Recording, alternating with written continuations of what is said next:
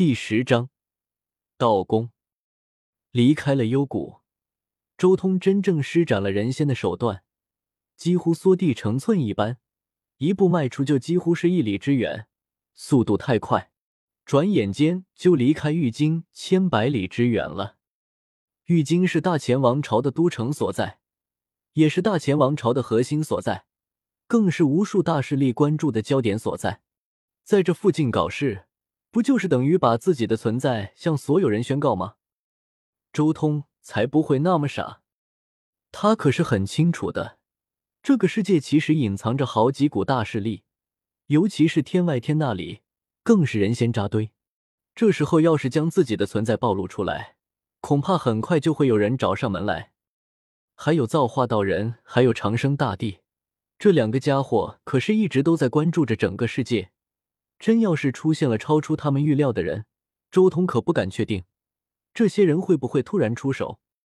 在这种到处都是算计的世界中，在这种到处都是大佬不断布局的世界中，没有达到一定力量之前，还是先苟为妙。离开了玉京，来到了一处荒芜的荒山之中，他定了定神，施展手段，一颗颗念头从周通的眉心飞出，直冲云霄。轰隆！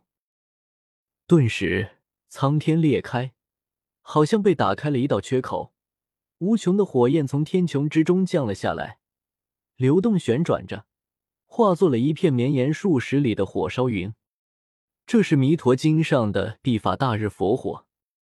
一时间，这里烈焰冲天，整片天空都一片炽热，炙热的火焰汹涌起伏，如同一片瀚海起伏。火浪如惊涛千重，席卷高空。随后，这一片火海开始向中心凝聚，就像火海的中心有一个黑洞一般，侵吞一切烈焰。最后，火焰浓缩成了一颗丹丸一般的东西，能有龙眼那么大，旺烈如阳，像是浓缩的太阳晶核。这是大日宝珠。大日佛火修炼至极高的境界之后。能明悟天地间太阳运转的奥妙，将太阳真火炼成一颗宝珠，这便是大日宝珠。寻常修士使用道术火焰，那是凝聚虚空中太阳的光线化作火焰，这样的火焰远不如周通这般直接将火焰炼成一颗大日宝珠来的实用。至于火焰的威力，更是远不如大日宝珠。此刻。无穷无尽的光与热从这颗丹丸上散发而出，可以看到宝珠内部仿佛有一道道烈焰在奔流。烈！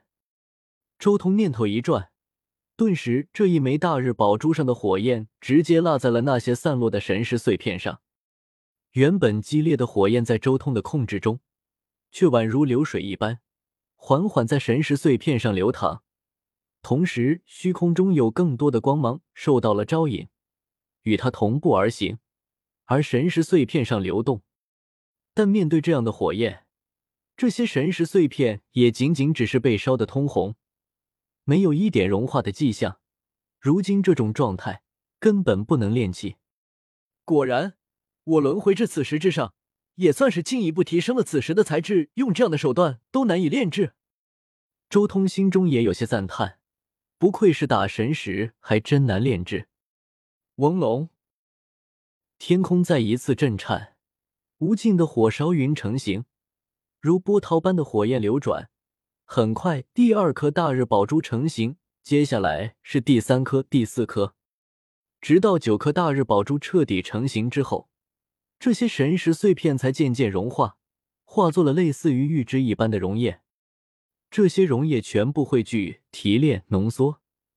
形成了一个差不多接近拳头的一汪玉汁，到底要炼制一个什么器？周通心中也有些迟疑。目前自己这一阶段最强的还是人仙武道的战力，就算因为晋级鬼仙，使得这副人仙之体虚弱了，但也能媲美至少四阶鬼仙，像其他的那些人仙一样，炼制一副铠甲。周通忽然想到了这里。这些神石本就是孕育自己的胎盘，炼成一副包裹全身的铠甲非常合适。不对，我哪里需要普通的铠甲兵器？我作为打神石神胎，本来就能汲取各种石料，不断前进，不断强化。我自己就是最好的神器，何须其他东西？其他的神器，一拳足以粉碎。周通心中很快就确定了炼制的东西，就以这个世界的特色炼制一个宫殿吧。周通轻笑着，念头一转，轰隆！这一汪如玉汁般的溶液开始流转，然后化作了一座宫殿。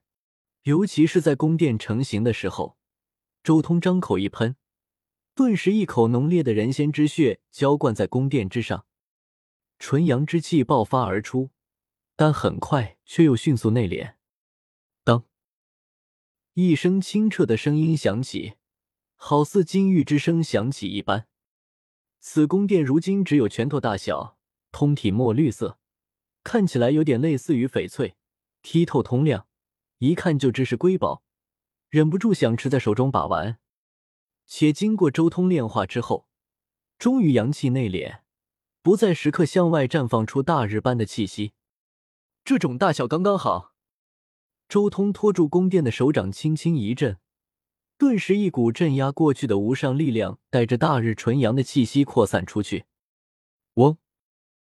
虚空巨震，一重重涟漪蔓延向四面八方，如大海般浪涛卷千雪，宛如风卷楼残般摧毁一切阻挡，苍穹白云尽散。这可怕的震荡之中，更有种过去永恒不动的真意。这是周通这段时间参悟弥陀经说感悟而出的过去真意，如今加持于此殿之上。更令此殿带着一种难以言喻的沧桑古意。好，周通面色一喜，此宫殿蕴含过去的真意，镇压万物，永恒不动。接下来再找到未来无声经，汲取其未来之意，或许找到玄天馆的玄天暗黑路，汲取其终结之意。此宫殿或许能演化出一种有别于无始大帝的无始无终奥义。周通心中有些期待。此宫殿应该承载我此世之道，便叫道宫吧。周通随手将这座宫殿型的法宝收好。没办法，如今他还没有度过雷劫，还没有领悟到四重雷劫那一念生世界的奥义。此宫殿的种种玄妙力量都还没能真正成型，如今还只能算是一件威力不错的兵器而已。只有等周通度过雷劫，继续祭炼。才能进一步让其变得更加玄妙。该回去继续看书了。这个世界的书生也很猛啊，有些书生读书读到一定境界，哪怕没有修行过，都能直接一念飞起，直渡七重雷劫。周通转身，重新向西山走去。